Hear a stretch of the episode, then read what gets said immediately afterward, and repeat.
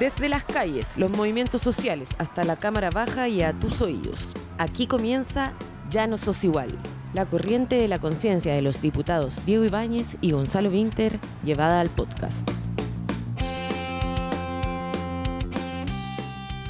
Hola, ¿qué tal amigos y amigas de nuestro querido podcast? El día de hoy hemos tenido una pequeña innovación, había muchas cosas que conversar y nuestro querido amigo Diego Ibáñez se encuentra representando al país en Brasil, acompañó al presidente Lula da Silva en las elecciones. El presidente Lula da Silva pidió personalmente la presencia de Diego porque le genera cierta paz y estabilidad, eh, digamos, emocional. Tanto así que Diego no estuvo durante los escrutinios, pero cuando se empezaron a contar los votos y eh, Bolsonaro iba arriba, eh, Lula dijo, me traen a Ibáñez, me traen a Ibáñez o no lo doy vuelta. Pablo llegó, se fue rápido y Lula logró dar la vuelta con el impulso que le dio Diego. Pero hoy día no estamos huérfanos, sino que nos acompañan Catalina García. Catalina, saluda por favor. Hola, hola. Y en el bajo, Pablo Emilio Rebolledo. Saluda por favor, Pablo. Aquí estamos desde el bajo, con el corazón puesto en el compañero Lula.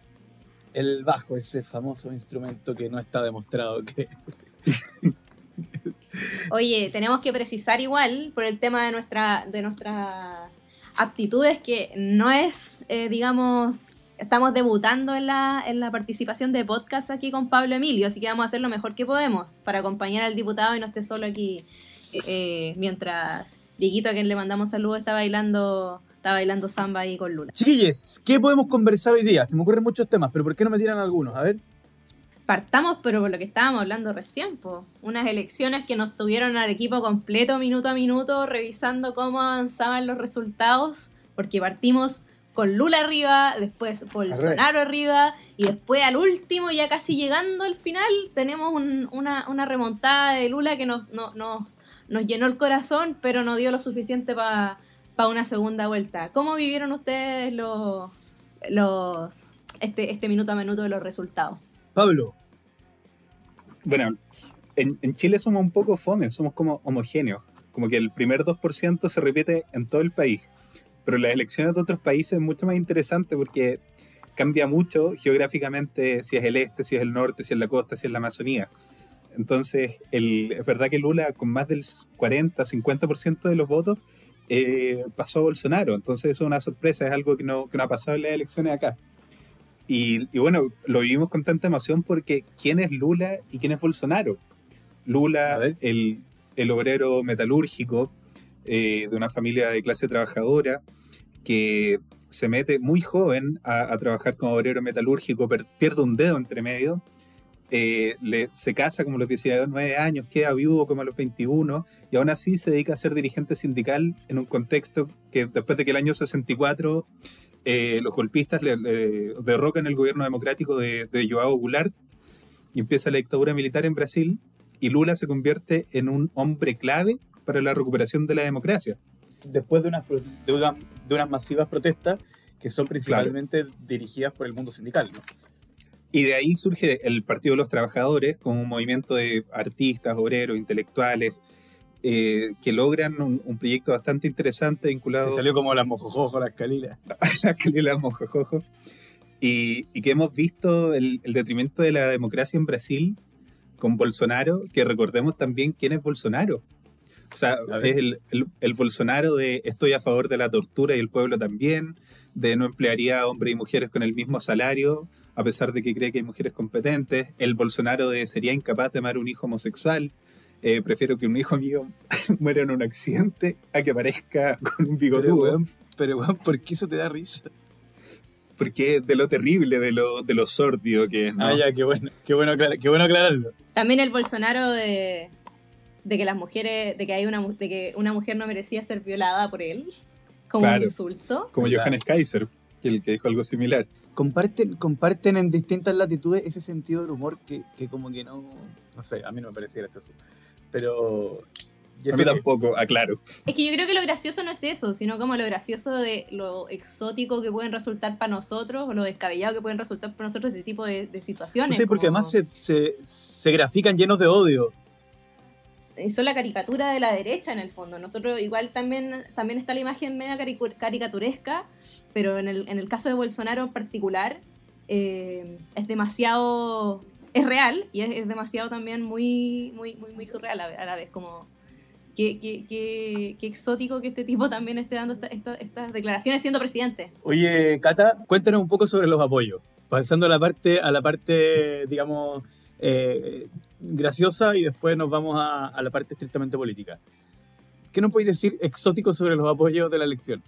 Ah, ya, yo vengo aquí a dar la parte de gossip contra la voluntad de Gonzalo Winter, que lo he estado aquí instruyendo en la cultura pop mientras él me instruye en, la cultura política de, Brasil.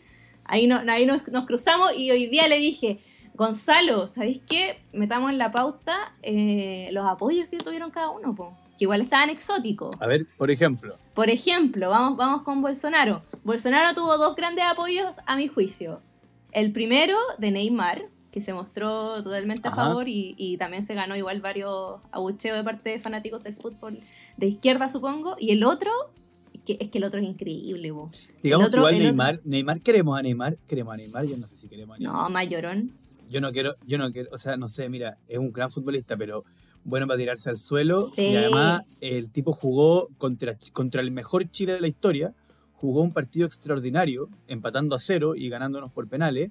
Y al siguiente partido se lesionó, o sea, que le costaba lesionarse en un, un partido antes. Ya, sigamos, ¿quién más? No, claro. Eh, no, el otro es un personaje que de seguro si yo se los nombro, no van a lograr, dar, no van a lograr eh, llegar a la imagen a la primera. Pero si yo se los mostrara, pero no puedo mostrarlo porque esto es un podcast, probablemente dirían, ah, lo conozco. Obvio que lo conozco. ¿Y por qué? Porque lo han visto en los stickers de WhatsApp, lo han visto en los memes. Y de seguro quizás también... ¿Quién es? ¿Quién es? Es el mismísimo Asbuya. ¿Conocen Asbuya? ¿Quién es? No. ¿Quién es Asbuya? De nombre no suena. Asbuya. ¿Quién es Asbuya? suena como Esbolá. Asbuya es un personaje, un, digamos, un influencer ruso que eh, llama la atención por, su, por una enfermedad que tiene, que lo hace ser más pequeño que el resto, pero también lo hace lucir como un, como un niño, siendo que es una persona adulta. Eh, muchas, hay muchos stickers en relación a eso y, y, y bueno, como ahora llevándolo a, la elección, a las elecciones de Brasil, Asbuya ha sido como uno de los principales eh, seguidores de Bolsonaro, a quien incluso lo trata de amigo. Pero es un meme que tiene vida real. Como que él claro, pues es un meme, meme, que existe. Esto es inédito para mí. Un, los, los, memes existen. Ya, pero es que espérate, quiero hacer, quiero hacer una intención, porque por ejemplo, eh, hay distintos, no sé, po, la guagua que, que, está en la playa, o la niña que tiene, o la niña que como con cara sádica, etcétera, son personas que que en, un momento de su vida, una foto de ellos se transformó en meme. Pero en este caso no es el mismo caso. Él es un meme. Es que no es que o sea, sea un él, meme. Porque sí. él va haciendo cosas nuevas en función de que él, él en sí mismo, lo, en la medida en que se fotografíe, la fotografía es un meme, una cosa así. Sí, o como ese niño de Brasil que se caracterizaba por unas caras que ponía eh, mientras la mamá le hacía broma, le preguntaba cosas. Pero ya, pues, pasemos a, lo, a los otros, a los otros eh, apoyos. Y en los otros apoyos, aquí vamos a hacer un test de conocimiento de los chicos, porque no son, no son del, del género más pop. Uno de los apoyos que estaba dentro de. a favor de Lula era eh, la cantante Anita. No sé si la conocen. Para ¿La nada. conocen? No. ¿No? Y si les No, canto, y no te vayan a volver, sé que lo hacemos y tú vas Ah. a volver. ¿No? ¿No? ¿Les suena? Ahí sí, ahí sí. Este, es un tren de TikTok. Claro. Eh, Caetano Veloso, Caetano Chico Veloso. Huarque. Chico Barque y trrr, Chucha. ¿Y Chucha? Chucha, sí. Hilari, hilari, eh. Oh, oh, oh. Por decirlo de alguna forma. Oye, ¿y Mac Ruffalo no apareció? ¿O sí apareció? Y Mark Ruffalo. Sí, sí. Sí, Estuvo claro. con Lula. Oye, igual estoy Hulk pensando... siempre firme junto al pueblo. Oye, pero estoy pensando, ¿será Mufa Rúfalo? abro, abro la pregunta Oye, aquí. podríamos generar, generar ese meme a nivel mundial. Es que hay que esperar a la segunda vuelta, po. ¿Pero será Mufa? Igual ahora Mufa un poco. Se, se superaba una primera vuelta.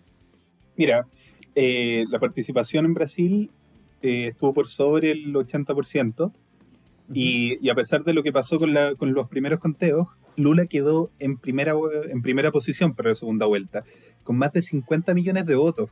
O sea, para Chile es increíble, 57 millones de votos, el 48,4% estuvo a un punto y medio de ganar en primera vuelta, que era lo que se, se esperaba en los sondeos. Hay una crítica también a las encuestas, porque muchas de ellas daban a Lula 15 puntos arriba. Eh, pero ojo, ojo, ojo, ojo, pero quiero hacer un punto, porque las encuestas igual a Lula le daban entre 47 y 50. Sí, Por tanto, pero que haya sacado Bolsonaro le daban 48, menos. que haya sacado 48.4 no, no es un cagazo grande de la encuesta en, eh, a, a ese respecto, sino que más bien el cagazo está en, la, en, en- en- en Bolsonaro. Entonces, ¿de dónde salieron los siete puntos que Bolsonaro sacó que no, que no se lo adjudicaban? Claro, que, que son 51 millones de votos. Y, y eso lo- los encuestadores lo explican eh, diciendo que es el voto oculto, ¿no? Que en momentos en que a, a personas le da ver, no sé, en, la polarización en Brasil fue muy alta. Bolsonaro dijo que Brasil solo iba a cambiar mediante una guerra civil. Eh, hace poco hubo una noticia de que un tipo vio, en- iba manejando un adherente de Bolsonaro y vio un auto con imágenes de Lula y empezó a seguirlo para chocarlo. Y finalmente lo chocó, tuvo un accidente y murió. Pero fue un, un final trágico. Eh, pero ese es el nivel de polarización, entonces hay voto ocu- oculto. Hay algo interesante, sí, hay muchas otras candidaturas, algunas que obtienen menos votos que, que Tomás Jocelyn Holt. Hay un candidato que se llama constituyente, Eimayel, Sí. eh, con 0,1%, 10 Amigo, amigo te, quedaste, te quedaste pegado, hay que cambiar el nombre. sí, Él es el del pasado de PDT, ¿no? los 57 millones, no, no, de una, un partido DC, de los 16.000 votos a los 57 millones. Sí, pues Lo no PT, interesante- PDT. es que, que el, el PDT Ciro Gómez o el Movimiento de Socialdemocracia y otros, eh, todos ellos por algún motivo no estuvieron con el oficialismo. Entonces Lula podría tener una chance ahí eh, de convocar al mundo de Simón Tevez, de Ciro Gómez. Eso es la situación allá. ¿Y el Congreso? La Cata, la Cata estaba muy sorprendida por cómo quedó el Congreso. Con su, primero por la cantidad de escaños. En la, la Cámara Federal son 560, 580. eh, con una gran mayoría para el bolsonarismo. Para las 3B es el, es el grupo que han llamado del, del oficialismo, ¿no? que es Biblia, Bala, Buey. La Biblia, la, la defensa de los grupos ultraconservadores, evangélicos, que sus propuestas eran como usar la Biblia para los fallos de la Corte Suprema. La bala, porque al igual es de Estados Unidos y la cultura de la Sociedad Nacional del Rifle y de la defensa del porte de armas, eh, hay un grupo en Brasil de ultraderecha que defiende lo mismo. Y el buey, porque son los dueños del latifundio, las grandes extensiones de tierra, que, además tienen intereses en, en, poder eh, tener actividades extractivas en el Amazonas y en otros terrenos. O sea, en Brasil igual hay Eh, algo bien exótico, perdón que haga el punto Pablo, pero estaba leyendo como sobre las fuerzas, porque claro, uno se instruye, digamos, en las elecciones, porque las elecciones extranjeras quizás no uno está tan familiarizado, pero dentro de los personajes, dentro de las fuerzas que aparecen está el Partido de las Armas, que es un partido Claro. que en Brasil se llama Bancada da Pala, que su principal, digamos, movimiento es la, la liberación de las armas. O sea, está, Mm. pero la, la ultraderecha igual eh, desatada y también marcada en, va- Claro. en varios segmentos. Pues acá, tenemos, acá no teníamos una bancada o un partido pensado solamente en un tipo de, digamos, de, causa. Por ahora. Se vienen cositas. Y, y son primera mayoría en, en- en la Cámara, ¿no? En este momento en Brasil, la, la ultraderecha. Y, y es increíble que hace dos elecciones en Brasil se definía entre el centro y la izquierda. Y los analistas decían, no, Brasil está tan a la izquierda eh, que es como entre, la- entre el Frente Amplio y la concertación. Cuando- pero estructuralmente, en, en su estructura del Estado, Brasil no es un país más de izquierda que Chile. No. No, no. Pero, pero sí, o, o el no ascenso mucho más. Claro.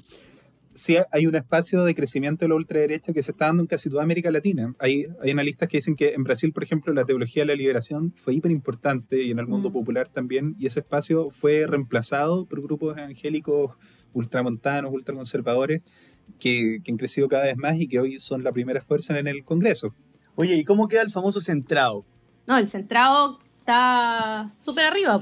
Igual, eh, está, el otro día te lo comentaba Gonzalo, como no tenemos, tenemos el mal de la izquierda, es que tenemos un presidente de izquierda y luego tenemos un Congreso con una fuerza no esperada quizás para poder liderar los cambios, lo que implica también como dialogar con otras fuerzas, pero no tener asegurado, por diferencia de Petro, que sí le fue bien, digamos, también a su partido y a su fuerza dentro del Congreso.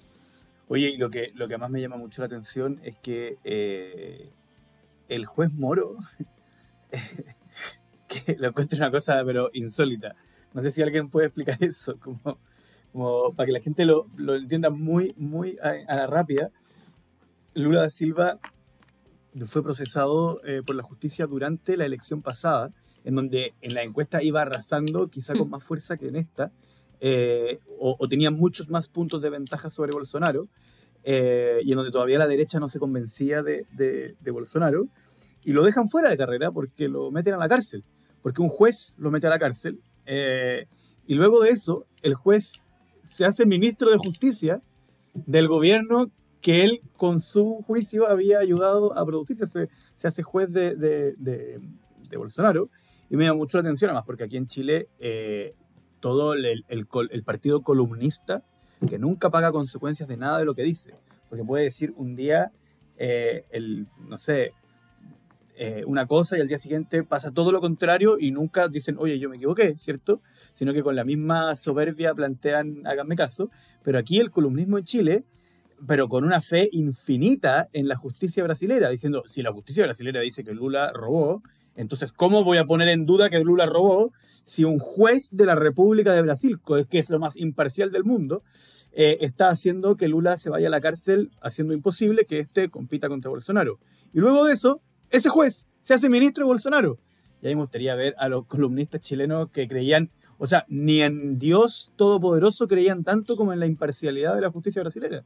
No, pero, es verdad, yo recuerdo un, un, periodista dueño de Exante que defendía a Bolsonaro, decía que se iba a moderar, que iba a estar con la fuerza de centro.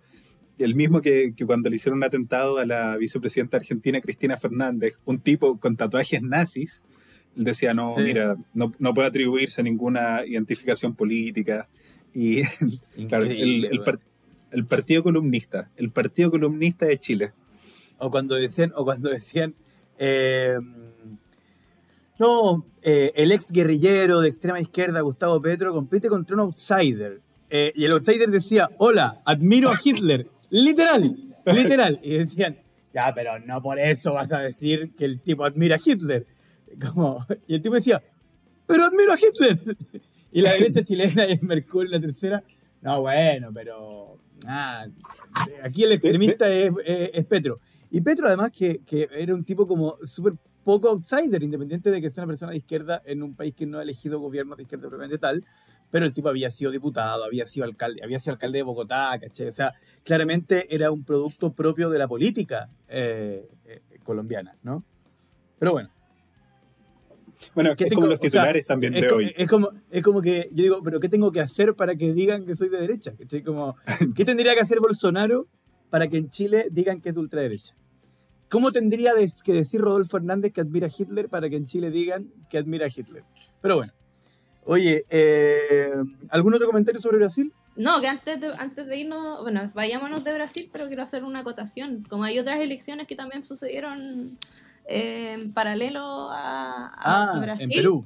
En Perú que, que también dan resultados igual interesantes. Pues, por ejemplo, Rafael López Aliaga se queda con, con Lima, que es, digamos, punto importante para Perú. Em, y fue también el ex, ex, candidato que compitió con Pedro Castillo. O sea, a, propósito, a propósito también del, del de, digamos, el resultado de Bolsonaro, que era mucho más del que, del que se esperaba en la encuesta, y, cómo esto también puede ser un reflejo de, esta arremetida que está haciendo ahora la ultraderecha dentro de, Latinoamérica, por más que nosotros estemos celebrando también eh, la llegada de, personajes de izquierda, mandatarios de izquierda, cuando también, si bien salieron electos, Por otro lado, tenemos purulando varias fuerzas que son ultraconservadoras y que están tan, tan lentamente también volviendo a tener poder y, están teniendo poder en otras partes del mundo, como Italia. Oye, yo, igual, quiero hacer algunos comentarios ahí sobre, sobre eh, como el analismo callampero que se ha dado en nuestro país, ¿ya? Eh, no lo quiero contraponer a un, a un, a un análisis más profundo que, que, tenga yo, porque en este momento, de hecho, nosotros tres no hemos hecho ningún análisis, sino que hemos ido tirando como datitos para que la gente lo sepa, ¿no? Pero, a ver, lo primero, eh, el concepto ñoñoíno es súper interesante porque al, al, no tener definición alguna, pero incluso mucho menos que octubrismo, ¿ya? Eh, le permite a un montón de personas creer que están diciendo algo inteligente con el único requisito de usar una determinada palabra. Y ojo que no vayan a pensar que, me ofende que se use esa palabra. Lo que me molesta es que se pretenda que se dice algo inteligente por el solo hecho de, ocupar una palabra sin dotarla de contenido alguno. Entonces, ¿qué pasa? Que personas que eh, finalmente son extremadamente conservadoras y le molestan las izquierdas, eh, pero no les gusta decir que son conservadores, que son de izquierda, terminan usando este, este concepto para poder desentenderse de eh, las necesidades de que hayan fuerzas políticas que estén en desacuerdo con los dueños de los países, ¿ya? con los intereses de los dueños de los países que finalmente terminan adueñándose del agua, de las pensiones, etc. Eh, pero hay gente en Chile que ha terminado ocupando esta, este concepto incluso para referirse a Lula da Silva. Entonces, quiero, quiero, ser muy, quiero ser muy claro. Entonces no. no, una como una izquierda que no está conectada con el pueblo. Ah, claro, Lula da Silva representa a las élites. ¿Ya? Por ahí escuché algo interesante, ¿eh? como que Lula da Silva durante su gobierno se habían beneficiado los pobres y en parte del gran empresariado. Ya, eso sí es un análisis real porque tiene un fundamento, ¿no? Es interesante. No digo que esté necesariamente de acuerdo en, el sentido de que no se habrían beneficiado las clases medias, pero el Partido de los Trabajadores no representa a las élites, ¿ya? Y Lula no representa a las élites. En segundo lugar, que sería como que Lula fuera woke, ¿cómo se dice woke? Como que representaría, no, a este mundo, a este mundo vegano, qué sé yo. Pero hermano, nada que ver. Y en tercer lugar, eh, la idea como de, no, porque, porque hay cacho que como todos ocupan el concepto de manera distinta, eh, ahora no, es una de izquierda que no se preocupa de los problemas reales de la gente sino que se preocupa de entelequias como abstracta.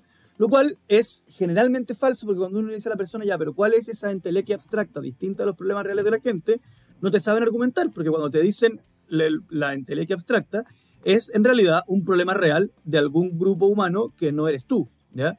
Eh, pero Lula pertenece a una izquierda que no, se, que no se preocupa de los problemas reales de la gente cuando lo principal que ha hecho Lula en su vida es generar una economía para que gente extremadamente pobre sea menos pobre. O sea, si hay algo que se le puede atribuir a Lula sin discusión, es que en sus gobiernos gente que era muy pobre fue menos pobre. Entonces, quiero, quiero y ojalá que, que Feluca después me recorte algo de esto porque está muy largo, pero, pero hermano, si tu rollo es que Lula es Ñuño Hino, no retírate de los análisis políticos porque lo que estoy diciendo no tiene ningún sentido. Eh, sí, Pablo, porque después quiero decir otro comentario al respecto. No, y además el partido columnista callampero eh, va cambiando. O sea, como Lula, no sé, saca un poco menos de lo esperado y le llaman woke, ñoñoíno y que las políticas de las identidades. Y si ah, Lula y un punto menos, porque sacaba, sacaba, un punto y medio más y ganaba en primera vuelta. y Lula no era nada de eso y la columna era ¿Cómo es que Lula conecta tanto con las masas populares? un punto y medio menos, Lula es ñuñoíno, Lula es ñuñoíno. O sea, en el fondo es ese partido. Aprende a decir no sé, aprende a decir no sé. Pero si te fijas, ese partido en ambos casos llega a la misma conclusión. Porque si le va peor de lo esperado, no, es que es identitario. Y si le va mejor, sería, a, diferencia de la izquierda chilena, que es identitaria, que eh, Lula no es ñuñoíno y por eso lo fue bien. Y además, lo último, estas derechas nuevas, bla, bla, bla, bla, bla, bla, bla. Derechas nuevas, perdóname, pero en mi infancia, la derecha chilena era pinochetista, autorreconocidamente pinochetista. Y lo que nosotros le atribuimos como novedad a Bolsonaro es que eh, respeta la dictadura militar, que está en contra de la agenda de género, que está en contra del mundo LGTB, que es polarizante, etc. Perdóname, pero eso es exactamente la descripción de la derecha que había en Chile cuando yo crecí. Entonces, ¿cuál es la novedad? Si iban a celebrar el cumpleaños de Pinochet, los alcaldes, los diputados, le llevaban torta. Torta. ¿Ya? Torta. Eh, o sea, el, alcalde de Providencia hasta hace cinco años era un, tipo de ladina. Un tipo de ladina que está procesado por violación a los derechos humanos. ¿ya? Hasta el año 98 el comandante en jefe de las Fuerzas Armadas de Chile era, no era un pinochetista. No era un pinochetista. No era un pinochetista. El comandante en jefe de las Fuerzas Armadas de Chile hasta el año 98 no era un pinochetista. Era Pinochet himself. ¿ya? Y me dicen que ha surgido una derecha nueva que tendría cierta mm, eh, novedad. Y déjenme contarles que la derecha, eh, eh, que, la, que la derecha peruana era fujimorista en los 90.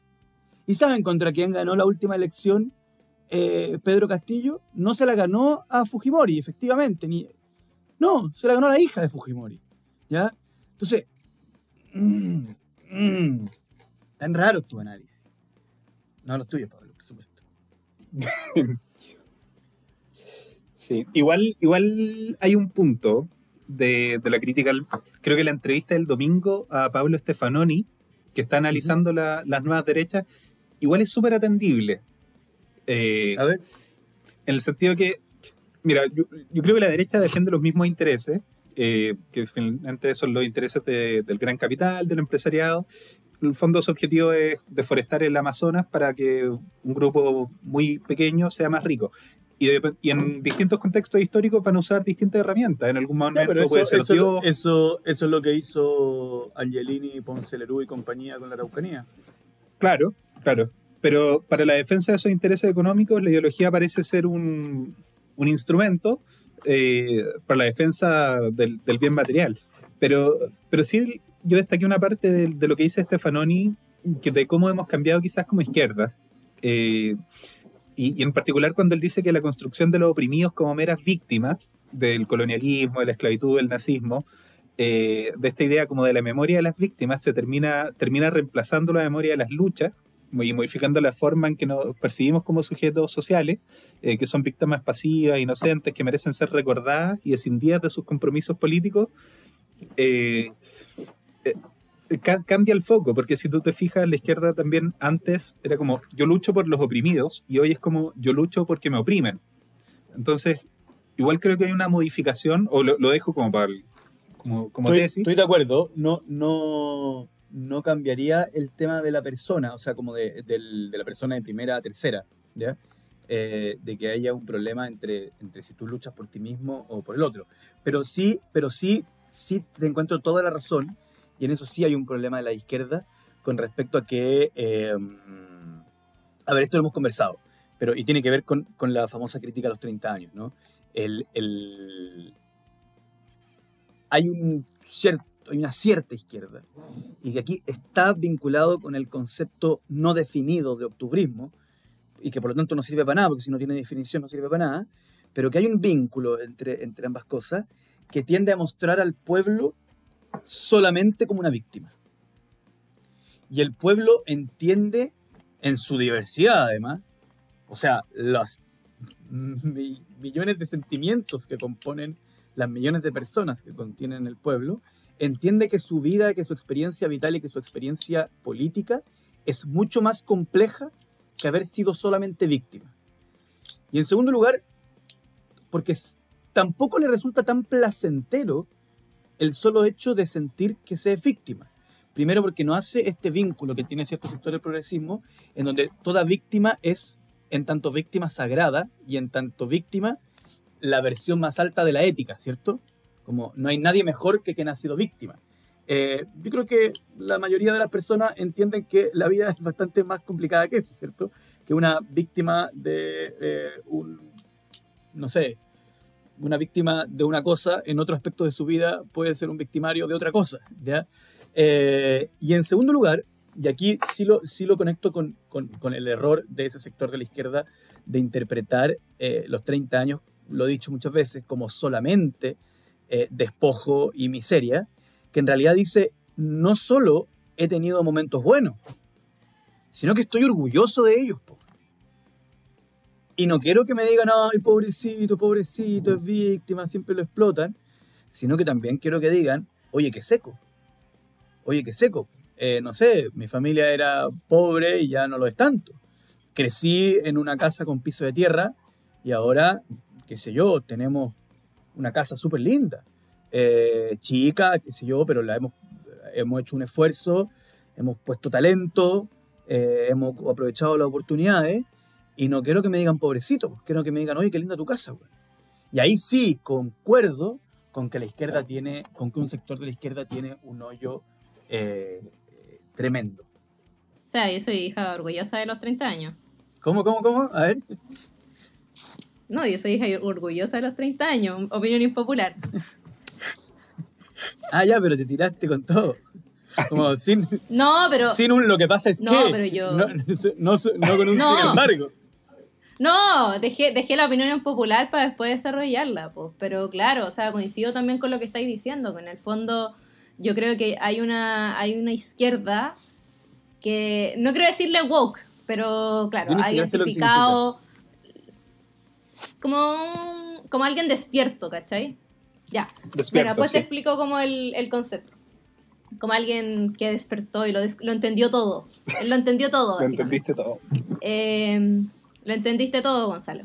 No, eh, no, pues lo que voy es que, claro, hay una izquierda que dice como haber identificado todas estas falencias de la concertación, eh, que en el fondo no progresamos todos, lo cual yo creo que hay un consenso en eso. O sea, claramente no progresamos todos y quienes progresaron, o sea, y quienes más enriquecieron, quienes más avanzaron, fueron los mismos de siempre, pero también hay un avance que, que, que quienes venimos de lugares donde claramente no teníamos oportunidades lo estamos apreciando. Por ejemplo, mi misma mi familia, como pasamos, mi abuela pasó de una casa con piso de tierra a una casa, eh, digamos, de ladrillo firme y, después de eso vino otra generación como la de mi mamá que pudo tener una casa con un subsidio del Estado, pero una casa que al fin y al cabo era mucho mejor con la que, la que vivíamos antes.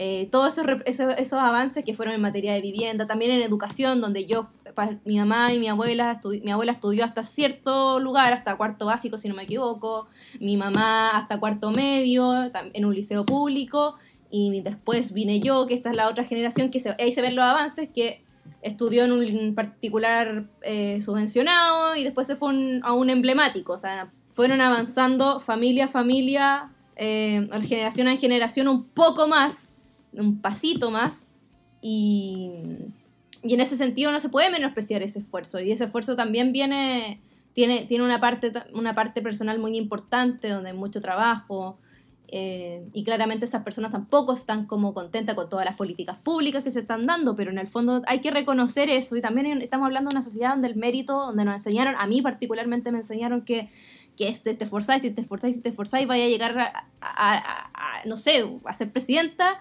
pero eso también uno en el camino se va a dar cuenta que, que no pasa, ¿cachai? Pero sí, pues no pasa. pues. Ahí, y ahí llega la frustración y ahí también se explica el, el estallido social también. nosotros no estamos contra el mérito. ¿Ya? Eh, a nosotros, no sé ustedes, pero a mí cuando uno ve una película en donde había un personaje que era flojo y otro que, o sea, cuando te cuentan esas, qué sé yo, esas parábolas infantiles en donde había uno que dilapidaba como las oportunidades y qué sé yo, era flojo y, no se esforzaba, bueno, entiendo que son sinónimos, eh, y al final de la película le iba mal por lo mismo y había otro que eh, se esforzaba mucho y le iba bien por lo mismo, a, todos nos causa un placer porque nos causa una sensación de justicia, ¿no? Pero yo creo que eh, hay un cambio en las expectativas en Chile y que tiene que ver con que, con que un país que fue extremadamente pobre eh, tenía esa pobreza eh, extremadamente naturalizada, porque era algo muy desde siempre, ¿no? Eh, un país que hace no tantas décadas atrás tenía un anal- analfabetismo importante. Cuando digo no tantas, ojo, no me refiero a dos, me refiero a mucho más que, que eso. Eh, pero llega el momento en que dice, bueno, ¿sabe qué? Si somos ciudadanos, entonces yo como ciudadano de este país necesito que el país sea capaz de darme una explicación de por qué yo entiendo, mi padre o mi abuelo no fueron parte del sistema escolar y los hijos de los ricos sí. por lo tanto entiendo que hubiese un destino distinto.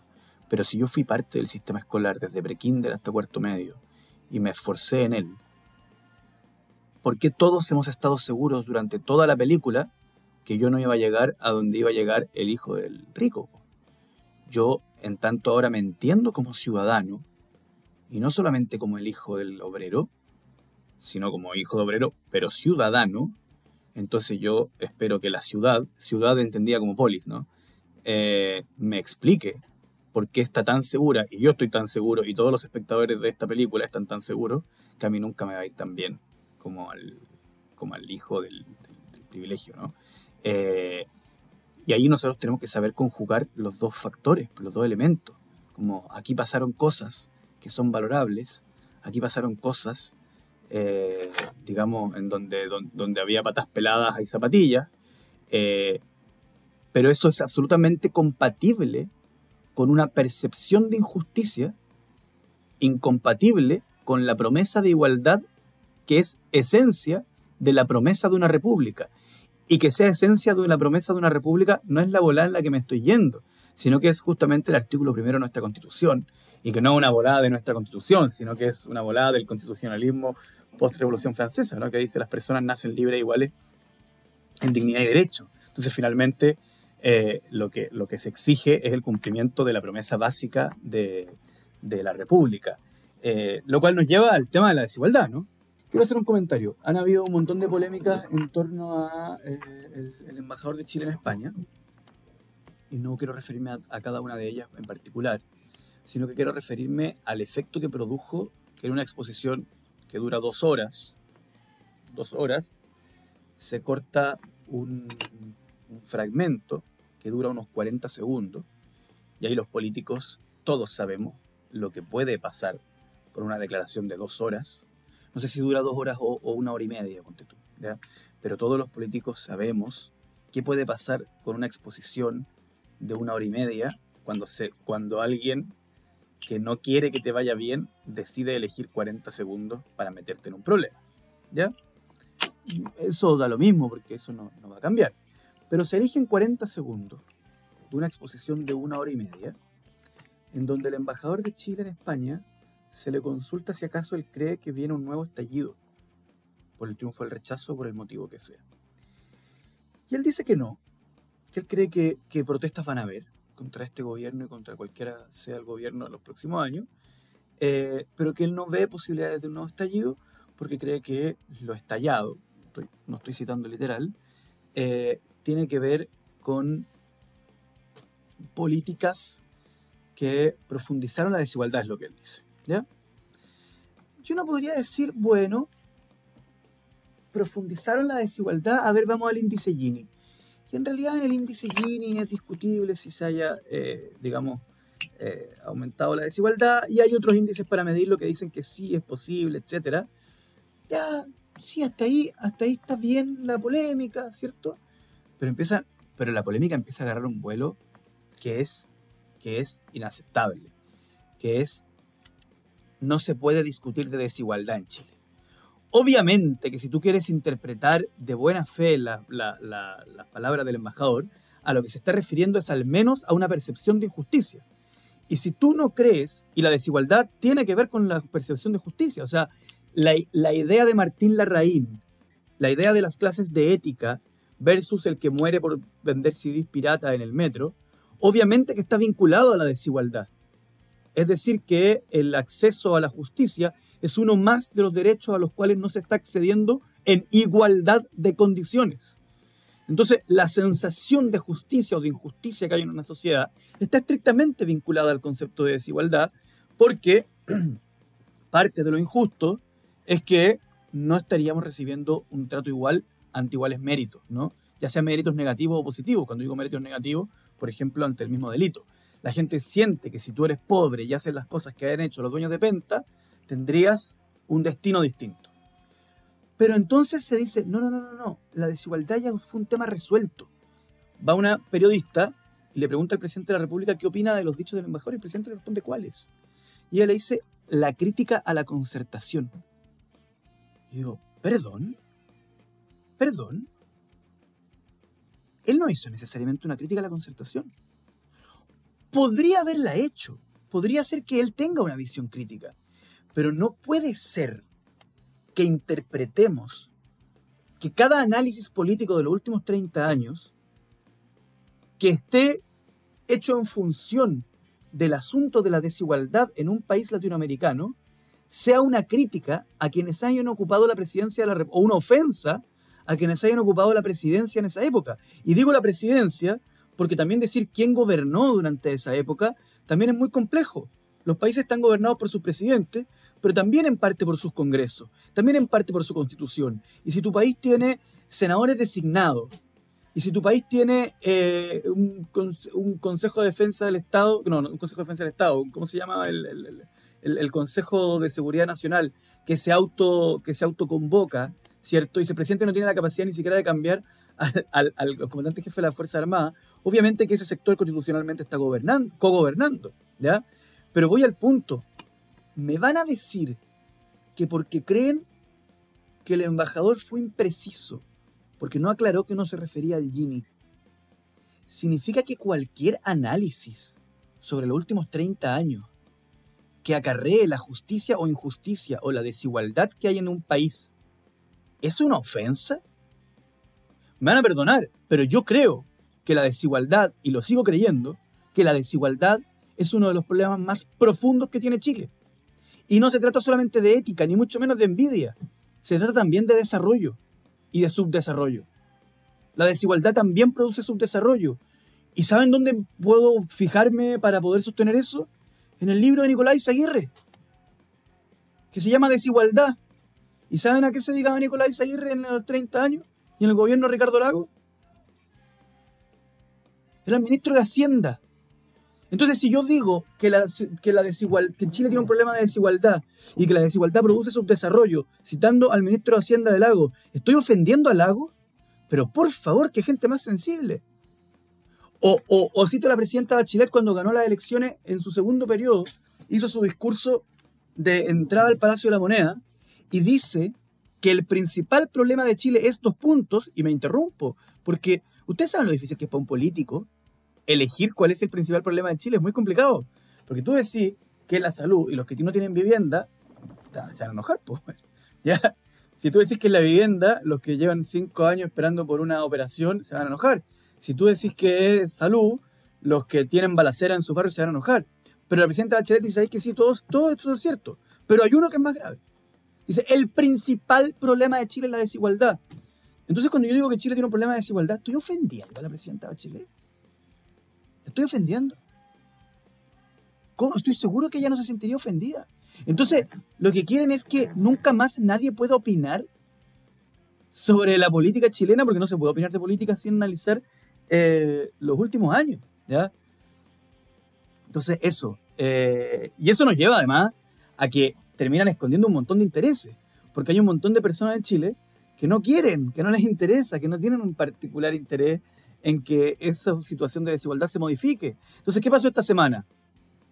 ¿Qué pasó esta semana? Se votó en Chile, en el Congreso Nacional, una nueva reforma tributaria. ¿Ya? Propuesta por Mario Marcel. Y no van a decir que Mario Marcel es el Che Guevara. Con todo el respeto del mundo. De hecho, igual tiene un aire de cara. Pero, pero, pero, pero, pero Mario Marcel no es el Che Guevara. ¿Y qué hizo la derecha? Votó en contra de la reforma tributaria al igual que todas las reformas tributarias de los 30 años que ahora dicen defender con tanta pasión. Exactamente. Yo, ¿Y la, reforma tributaria de Elwin también se la votaron en contra? Algunos eh, pusieron votos, pero están los archivos de prensa y, los anuncios eran que si se aprobaba la reforma tributaria se iba a acabar la inversión. Eh, lo, mismo que se repite que se repite con la de Bachelet, que se repite con la de ¿qué me voy a decir de esta reforma tributaria? Ocata. Mira, la OCDE, que no es el Comintern, que no es la segunda ni la cuarta internacional, eh, le dio un espaldarazo, dijo el país de España, a la reforma tributaria de este gobierno. En este panorama de, inflación mundial, eh, porque dicen que este plan que busca recaudar cuatro puntos del PIB eh, es ambicioso, pero a la vez es factible. Eh, eso sí hace una, una, alerta a lo que puede venir de estancamiento, eh, pero destacan mucho que, que sea una reforma que promueve la inversión, que sea una reforma contracíclica en, en este momento. ¿Y por qué la derecha la votó en contra? Porque lo que distingue a la derecha, todas las fuerzas políticas en la historia de la humanidad tienen distintas características. Para allá, para acá, qué sé yo, y van variando, van mutando, ¿cierto? La, primera izquierda que se colocó a la izquierda del Parlamento francés quizá no tiene nada que ver con, con, con la izquierda de ahora, etc. Pero hay una esencia. La derecha siempre defiende los intereses del capital. Siempre, siempre, siempre. Ese es el elemento de la esencia si, si, si la derecha fuera un completo, defender el interés del capital es la vianesa, o sea, chicha, como, como se le quiera llamar. Oye, ya chiquillos, vamos a ir cerrando ahora sí. Eh, le vamos a mandar un- un- dos saludos bien especiales. Eh, el primero es a los trabajadores y trabajadoras de INACAP que llevan, ¿cuánto? Ya desde el 12 de septiembre en huelga. Eh, entiendo que su contraparte está vinculada a la CPC. Eh, cuentan con, no sé, le queremos mandar nuestro apoyo porque creemos que sus demandas son justas, son reajustes salariales, eh, que no haya desigualdad en, en- en los salariales, que los salarios que entiendo que tienen una brecha extremadamente grande. Y en segundo lugar, a toda la comunidad de la música chilena, porque hoy día ha muerto Pogo, el vocalista de Los Peores de Chile. ¿Ustedes se acuerdan de Los Peores de Chile o no? Creo que nos damos generacionalmente. ¿No? 15 millones de chinos en la China se han suicidado en forma colectiva. Sí. Síndrome de Camboya, todos contra el muro. Y Chicholina. Yo te quiero, yo te amo, yo te adoro porque eres cochina. Ya, chiquillo. Eso es todo. Hasta la próxima. Adiós.